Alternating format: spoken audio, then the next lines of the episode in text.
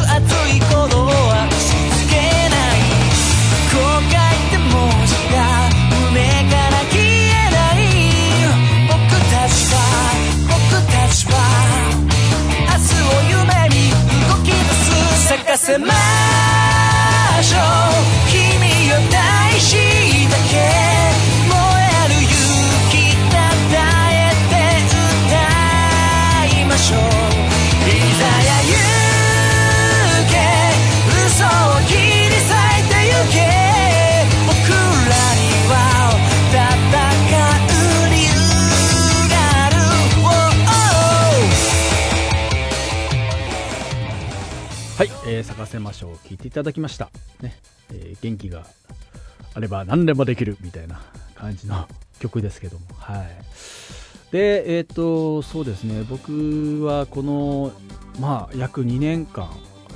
えー、ですよね。何をしてたかと言いますと。サンズアクラウドの曲は、えー、出して、リリースしていなかったんですが、まあ、あの音楽のお仕事の方は、えー、ってやっておりまして、まあ、基本的にね、あのー、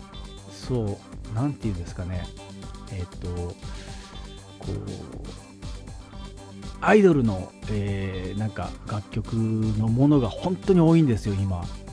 ほとんどほぼアイドルなんじゃないかなっていうぐらい。であのー、例えばまあ僕がそのアイドルのファンだったらえっ、と何て言うんですかね。昔と違ってね今もう何て言うのかな。作曲家の人だとか作詞家の人だとかえー、編曲者だとかってあんまりもうどうでもよかったりするんですよ。昔はね悪友さんとかの歌詞がいいとかさなんか編曲家の方でこういう方がいてとかなんかいたじゃないですか。そういう感覚で聴いてらっしゃる方もいないので。であの基本的に僕はもう名前に関してはその僕の村山拓也っていうのは使わないようにしてるんですよ。うん、でかっつうとなんか変な憶測が生まれると言いますかそのアイドルで僕が例えば、えー、女性アイドルのファンだったとしたらなんかこうそういう関係なんじゃないかなとかっていう妄想ってあると思うんですよ絶対。なんかできてんじゃねえのかみたいな。検索して、うん、で、まあ、僕の場合だと特にそのサンズアクラウドっていうものをやっているのでそのイメージもありますよね。なのでそこを結びつけたくないというか何ていうのかなこうファンの方に失礼失礼というか、うん、なんか余計なことじゃないですかそういうのって。でそこで僕がしゃしゃり出るのもなんか変な話だし、うん、ねなんかそういう僕はもうなんかそのファンの方が聞いてくださってもライブたまに見に行くと、えー、ね、それでこうおたげを踊ってくれてノリノリでやってくれてたら本当に嬉しいなっていうぐらいなもんで、うん。まあ、お仕事としてやってる分にはそういうちょっと、えー、だから誰をやったとかそういう誰のものをやったっていうのは言わないんですけど、まあ、ほぼアイドルの、えー、方の、えー、作品が多かったですね。作詞作曲にしても編曲にしてもそうですけど結構いろいろやってますけどもあのうん。でそうですね。まあそこになんかねサウンドに僕のなんか魂みたいなのが込められてればいいのかなみたいなとこありますよね。はい。僕もそのライブをずっとやってきた経験値からですね、まあ、運営の方だとかプロデューサーの方だとかと一緒になんか話しながら、まあ、あのライブはこうやった方がいいんじゃないですかねとか、うん、あと、まあ、ライブの演出とかまでやってたりとかすることもあります。はい、でそうなんかまあ少なからず、ね、ステージに立った経験があるので、まあ、そこをなんかあの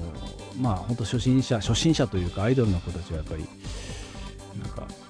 伝授できたらなみたいなところでちょっと余計な口出しして、うん、なんかイベントの、ね、企画立ったりとかまでやってたりとかするんですけど、まあ、それは本当にあのその子たちに僕が関わった子たちに本当になんかうん、なんか上に上がってほしいなっていう思いだけですね、はい、そこからこうそういうこともやってたりとかするんですけど。まあ、え、アイドルの楽曲を、えー、結構やってました。あのでえっ、ー、とですねあとですね僕が、えーと、映像クリエイターでもあるんですよ。っていうのがもともとそのサンズアクラウド始めた時に、えー、きっかけというかえっと、僕は U2 というバンドが好きで U2 がですねえっと、えー、なんだったっけズーロッパ TV、えー、 Zooropa ツアーという、えー、すごいなんかすごい大掛かりなツアーをやった、えー、ライブが僕は大好きでそれがもう映像と、えー、音楽の融合みたいな92年だとかその時代だと思うんですけど、で僕もそそういうものをやりたいな総合芸術的なものをやりたいなと思ってサンズ・アクラウドを始めて、えー、やってたので、まあ、別に音楽の仕事と、えー、この映像の仕事は全然分けてないというか実は、えあんまり僕の中では、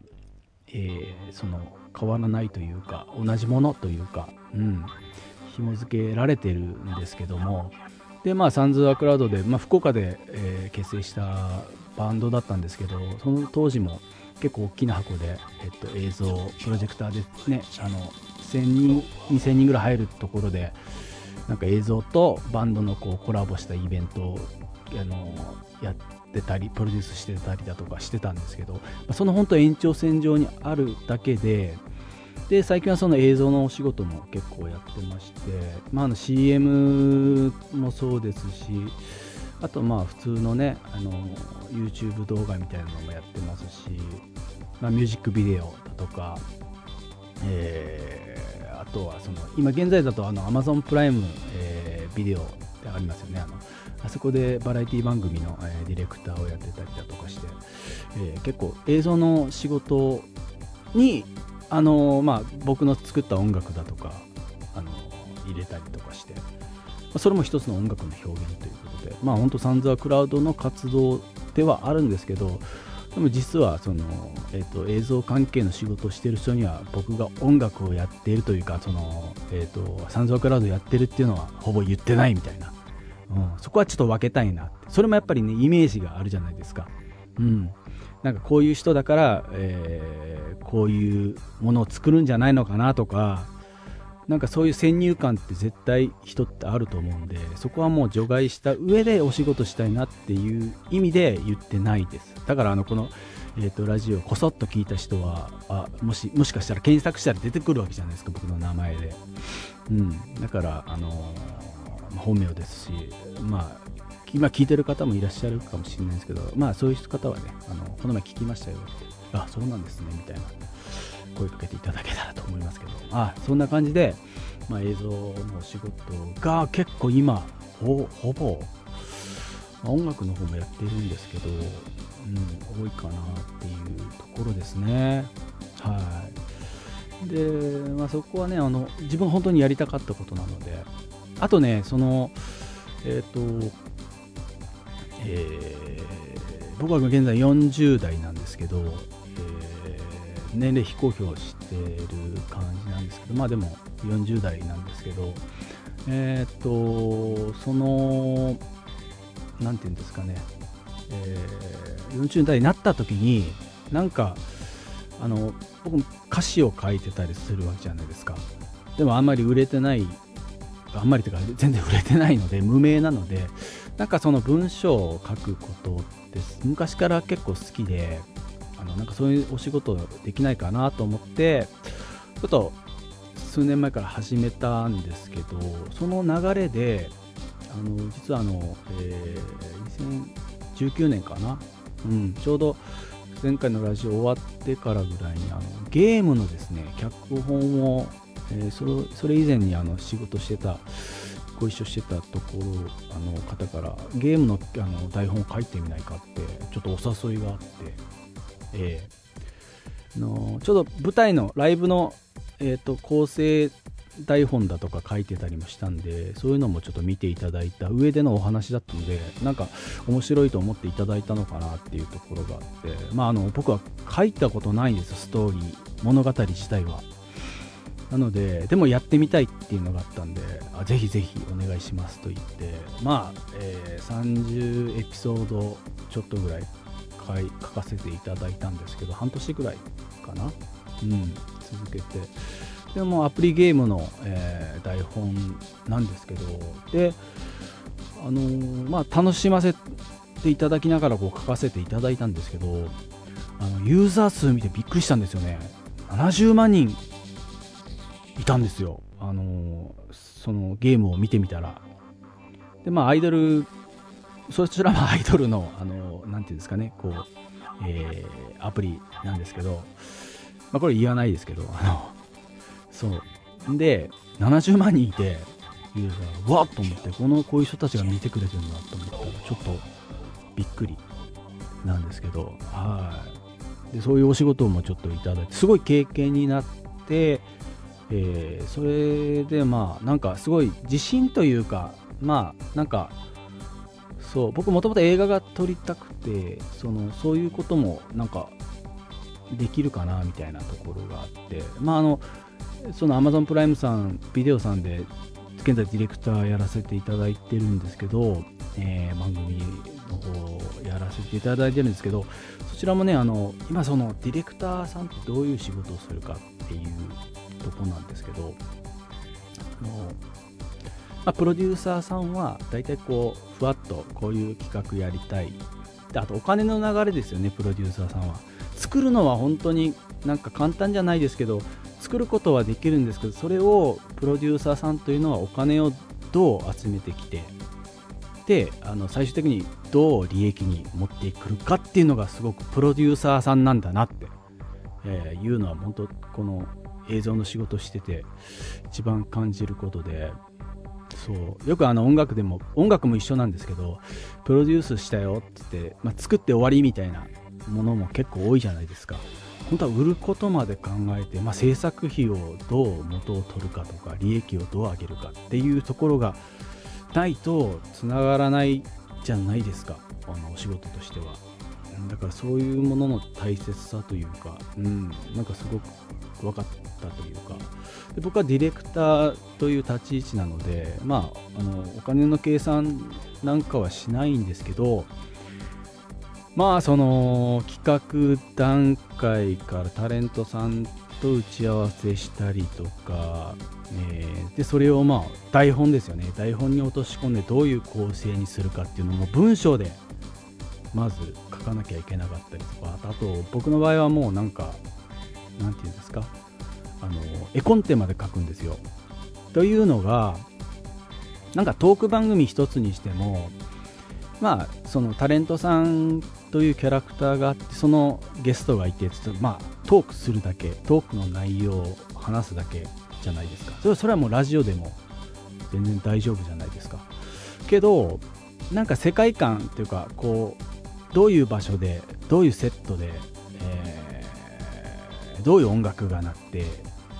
この番組が構成されてるのかっていうのでなんかその特徴的になるというか例えば、えー、徹子の部屋だったりとかしたら、えー、まあ、あいうセットで、ね、黒柳さんがいてちょっとこう品のあるセットの中でねあのちょっとこう緊張しながらも喋ってるようなあの雰囲気だったり笑っていいとも昔の「笑っていいとも」とかだったらああいうセットがあってとかこういう構成の中でトークがあってとかでこういうあの出し物があってとかそういう感じでやっぱ世界観というか空気感っていうのを作るのが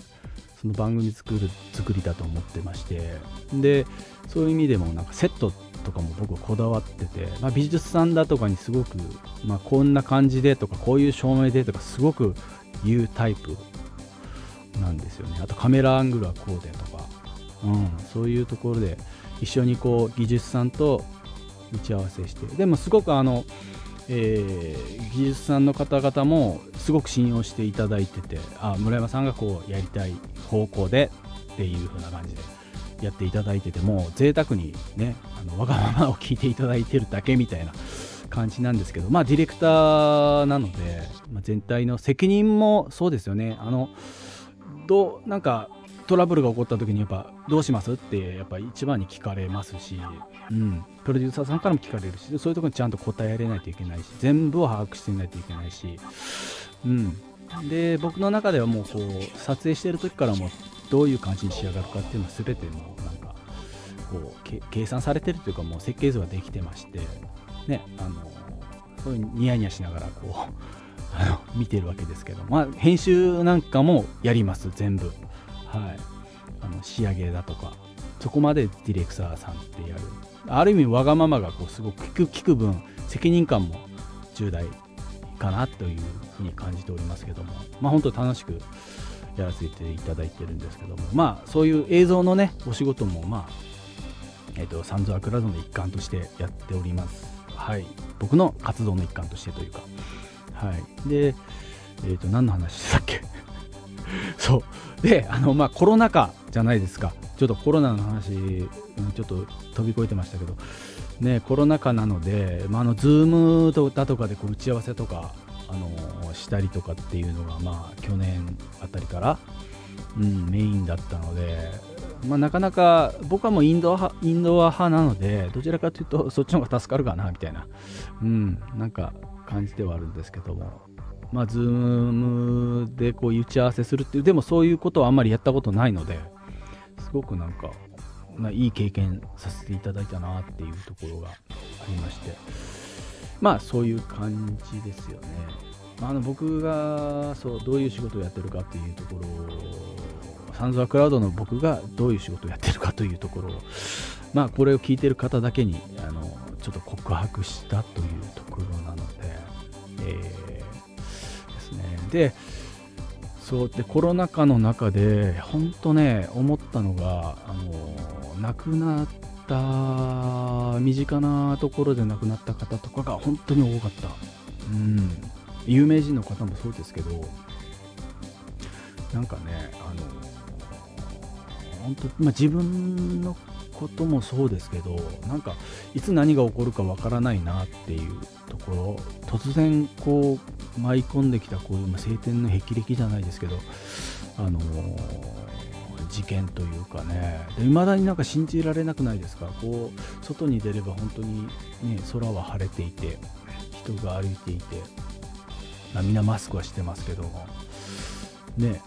なんか、え、テレビでは数字だけでなんかこう広がってるのがこう伝わって嘘ではないんですよね。実際何かしらその何かしらがこう広まってるコロナウイルスというねところで。まあ身近でもその陽性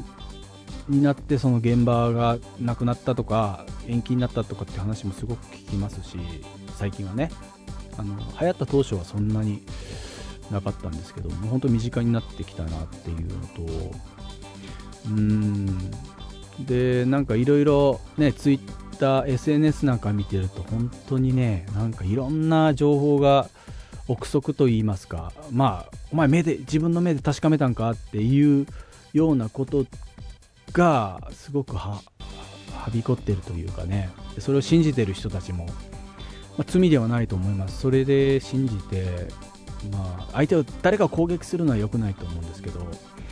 うん。だからもう自分で信じてるだけ宗教とかと一緒なのかもしれないですけど なんか自分で信じてる分はいいんですけど誰かをこうなんか攻撃したりとかっていうのは俺良くないなって思ってましてうん。僕もそのなんかああそういう考えなんだなっていうふうには思ってます、まあ、コロナ自体がない嘘だよって本当に言ってる人もいるしうん。実際かかってね、あのー、家族がかかって亡くなった方もいらっしゃいますしうん。でまあ海外を見ればですね本当にイギリスなんかアメリカなんかもすごく広まってますし実際ね。それすらなんかこう何て言うのかなこう、えー、なんか世界規模の陰謀だとかそういう説もオカルトティックになんかねあの話もありますけどそれも信じるのもいいと思いますよ。でも全然まあ結局ねあとそのまあ、国のせいだとか政治のせいだとか。まあもちろんそれはないとは言えないんですけど、まあ、あの政治家の方もね多分どうしていいか分かんないんだと思います。うん、せめてもね誰がじゃあ誰がリーダーシップとってどうやったらいいの、ね。えー、例えば、えー、自粛、ね、ロックダウンした方がいいなロックダウンするとやっぱりね経済が回らない、えー、ね、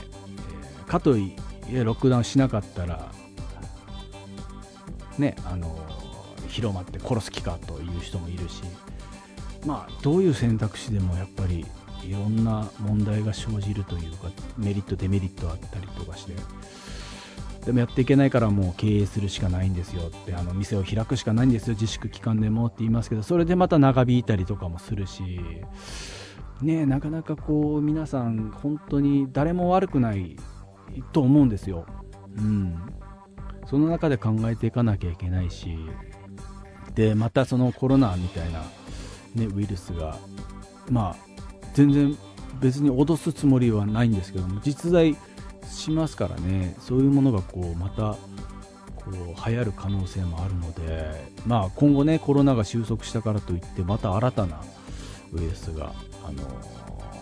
生まれていると思うんですよねそれは。うん、だからそこの危険性も考えた上で例えばそのイベントライブイベントを運営している方飲食店運営している方、えー、経営している方、えー、なんかもそういうリスクを背負った上で、えー、やらなきゃいけないこれからっていう時代になったのではないかなというとこですよね。うんだから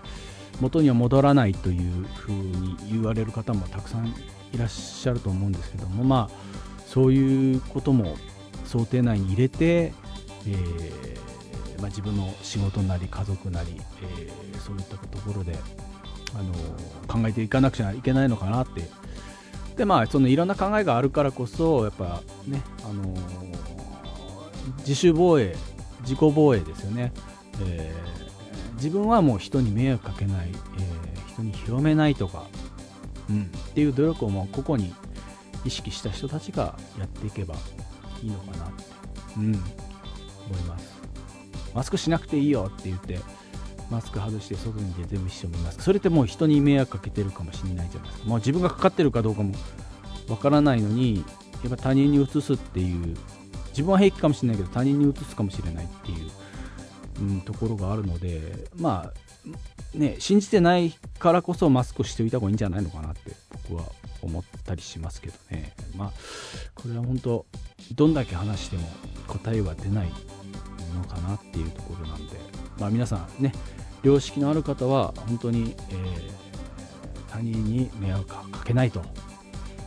うん、いうところにもう徹底しちゃうがいいいいんじゃないかなって自分はかかってもいいいいけど他人に迷惑かけないっていうところです。はいということで、えー、ちょっと長々と話してしまいましたけども、えー、で、えっ、ー、と、実はですね、えまあ、このラジオのタイミングで、まあ、ポッドキャストのタイミングで毎回なんか告知みたいになってはいるんですけど、実はあの新しく、えっ、ー、と、サンズアクラウドとして、えー、リリースする、えー、ものがありまして、こちらがですね、1月20日、えー、2021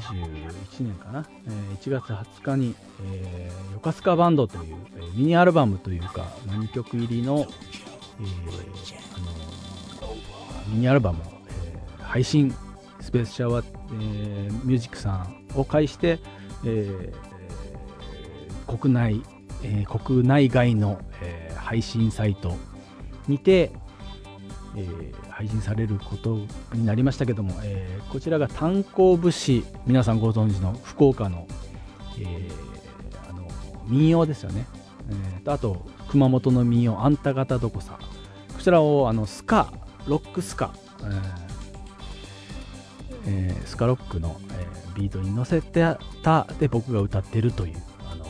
音源なんですけど。はい。じゃあとりあえず聞いていただきましょう。炭鉱節。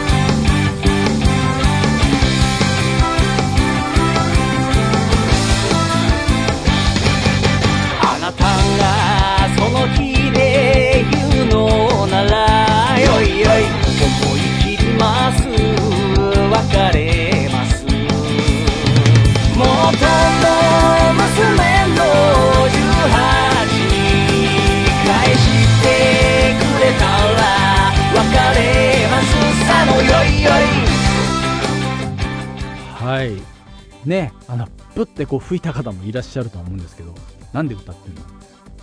なんか狙ってんの？みたいな、うん、まあこれをですねえっ、ー、となんでこれを歌う経緯ことになったかという経緯をですねお話しするとですね、まあ、ここの場所だけでまあ誰も聞いてないと思うんで あのお伝えしますけど横須賀バンドというですねバンドも10年以上10年前かな？10年前ぐらいに結成したんですけどそのサンズアクラウドと別にあのであの豚骨ロックというあの南青山でやってるレッドシューズさんというところでやってるイベントがございましてそこで、えー、知り合ったあのメディア関係者の方々、えー、新聞社の方だったりとかまあミュージシャンもそうですけども、えー、そんないろんな方々がデザイナーの方だとかねえー、が一緒に、あの運営している、えー、九州の、えー、人たちによる九州の イベントみたいなのが南青山のレプトシュームズでやってたんですけどもそこであのー、なんかそのスタッフみんなでなんかバンドやってみようかみたいなうん、っていうところで始まったのがこの横須賀バンドというものでで,、えっと、でそこであの 炭鉱節だとか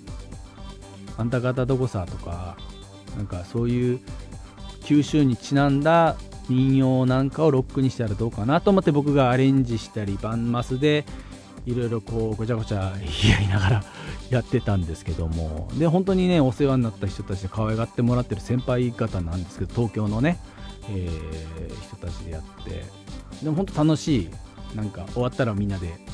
なんか飲みに行ったりとかしてもうリハ終わってもなんか飲み会みたいな。九州の人のもう方言が飛び交うみたいなね。あのー、とこだったんまあホームみたいな感じですよね。なんかそこで、あのー、何回か音源を作ろうかなと思ってこういろいろ企画したんですけどもなかなかみんな忙しかったりだとかもう音楽に関してはもうど素人だったりするんでなかなか難しいとこもあって。での中であの一人トランペットの方がですね、えーと、先輩の方がちょっと、えーと、急にお亡くなりになってですね数年前。でそのタイミング何週期間のタイミングでちょっと音源出しませんか？みたいな感じで、えー、オ、ケとか作って。であのベースのコウスケ君っているんですけど彼にベース弾いてもらってでえっと、これオ、ケを作って、これちょっと、一回試しに iPhone とかちょっと歌ってみてくださいよって言って、えっと、渡したっきり放置放置されたんですよね。で、何何も返信ないし、わ、もうこれちょっとやべえなと思って。で、もう忘れてしまってたんですよ、そのカラオケがあること自体、プロジェクトがあること自体、まあ、無責任かもしれないんですけど、まあ、あのまあ、やる気がねえんだったら俺やれねえよみたいな感じにちょっとなってたんですけど、最近のハードディスクをですね、えっと、ちょっと整理してたらですね、ちょっと壊れちゃったんですね、ハードディスクが。あ、開かねえみたいな。パソコンもちょっと新しいのに変えて、いろいろこう、ごちゃごちゃしてる時に。だから、うわーと思って、それで、えー、ハードディスクからちょっとデータを救い出そうと思ってやったんですけども、その救い出せたデータの中にこれがあって、あそういえばあったなと、うん、思ってこれちょっとあのもう僕が歌っていいですかって、うん、もうサンズアクラウドで、まあ、全然あのキャラは違いますけどいいですかってあいいいよいいよやってやってたくさんやってみたいな感じだったんであもう自分で歌おうと思って。ね、あの作せっかく作ったんだしであとまあその先輩の追悼の意味も込めてというとあれなんですけど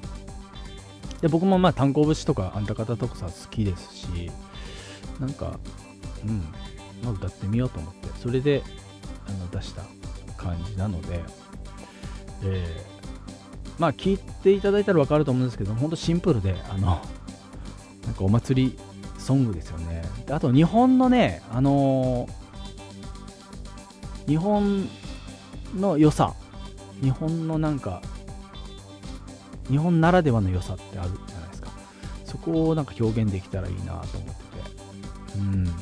か最近その欧米化が進んでるというかもうずっとなんか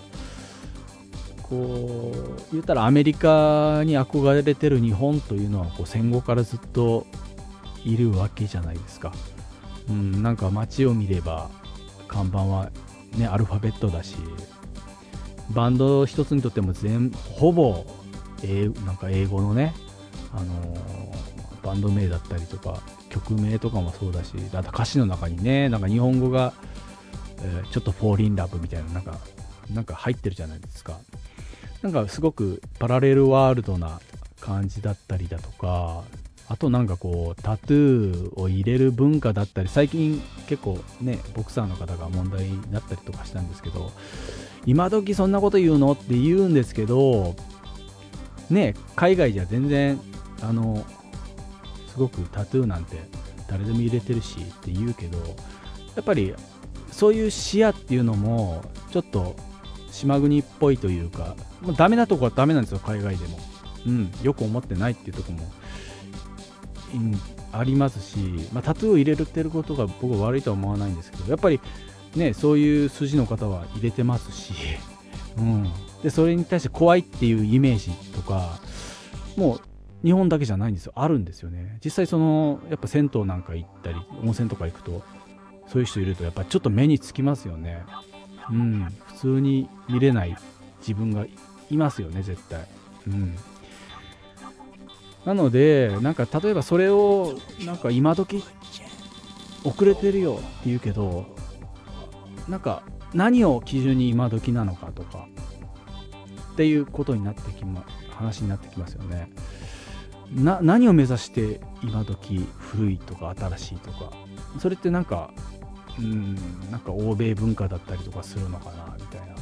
うん。だからそういう部分でもなんか日本らしさでいいじゃんって思うんですよ。日本ならではの考え方。うん。まあオールドスクールでいいんじゃないかなっていう考え方。最近すごく湧いてきてて、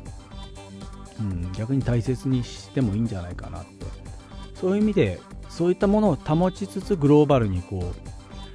うなんか、えー、芸術活動もそうですけど、うん、グローバルな視点でやっていった方がなんか日本ってすごくクールなんじゃないかなって思ったりするんですよね。なんかそれに染まるんじゃなくてね。うん。と僕僕なりの考え方なんですけど。まあまあそういうのもありまして。まあ炭鉱節と極端ですけどあんた方どこさをちょっと歌ってみました。まあお気に召すかどうかあのあれなんですけど。えー、あのよかったらもうダウンロードしていただけたらなと思いますけどでも今サブスクリプション皆さんなんか何かしら入ってますよね。Amazon プライ Amazon プライムミュージックだったりとか、えー、あと iTunes だったりとか。入ってない方もいらっしゃると思うんですけど。まあねあのぜひまあ馴染んだ皆さんの日本人としてのあのソウルソウルにこう叩き込まれた曲といいますか。なので、えー楽しんでにっこりほっこりしていただけたらなと思います。はい。ということでですね、えー、サンズクラウド村山拓也、えー、特別ジャンプグローバル、えー、2021年の1月号、えー、お届けしました。次はねいつになるかわかんないですけどもまあなんかこうやっていつ何が起こるかわからない世界なので、えー、僕もなるべくこうやって人前にちょっとこうねあの何かを残すというか足跡を残して行くようにしようと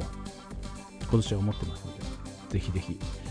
また機会があれば聞いてください。そして、えーと、最近はあの SNS というよりも、えー、アメーバブログにまた戻ってきたというかあのそう SNS もねなんかいろいろ大変じゃないですか。あの芸能人の方もそれで結構叩かれたりとか干された干されちゃったりとかね。え、あの炎上しちゃったりとかする中でやってらっしゃるのもありますしなんかそのコロナ禍のとこもそうですけどなんかいろんな情報が嘘もあるしなんかね変な人もいますしあのちょっと疲れちゃったのもあって、まあ S、SNS はやっぱ Twitter ああとツイッター自体がもう世論になってるようなテレビのニュース。ツイッターでこういうことが言われてる。世間でこういうことが言われてるのが全部ツイッターしかも匿名性のある誰がこうねつぶやいてるかも分かんないようなあの SNS が。まあ Facebook はまだ分かるんですけどね。なんかそこが世論になっている。なんかそこもうーんなんかちょっと嫌だな嫌だなというかおかしいなと思ってますしで、まあ、まあ、ブログだとかはねなんかこうちゃんと考えて文章を考えてある程度はあの書けるのでツイッターなんかはもう本当短絡的にというかもう感情でちょっと記事を見てなんだこいこいつっつってなんだこいつって普通にもツイートしちゃったりとかねあのまあ、他人を攻撃しないにしても自分でなんかうわなんだこれとかねなんか短絡的に感情的につぶやいてしまう。危険性中毒性というかありますよね。それが良さなんでしょうけどまあそこももういいかなっていうところでちょっとブログの方にまた移行してもうなんかあの最近書いてますけど、まあ、よかったら覗いていただいて絡んでいただけたらね。ミクシーはさすがにもうやろうとは思わないですけど。あのアメブロあのな皆さんもちょっとアカウント作ってたあそういえばなんか昔やってたなっていうのがあったらなんかフォローフォローしていただいたら嬉しいなと思います。はい。ということで、えー、サンドクラウド、えー、村山拓也、えー、東京おばちゃんグローバルでした。また会いましょう。さよなら。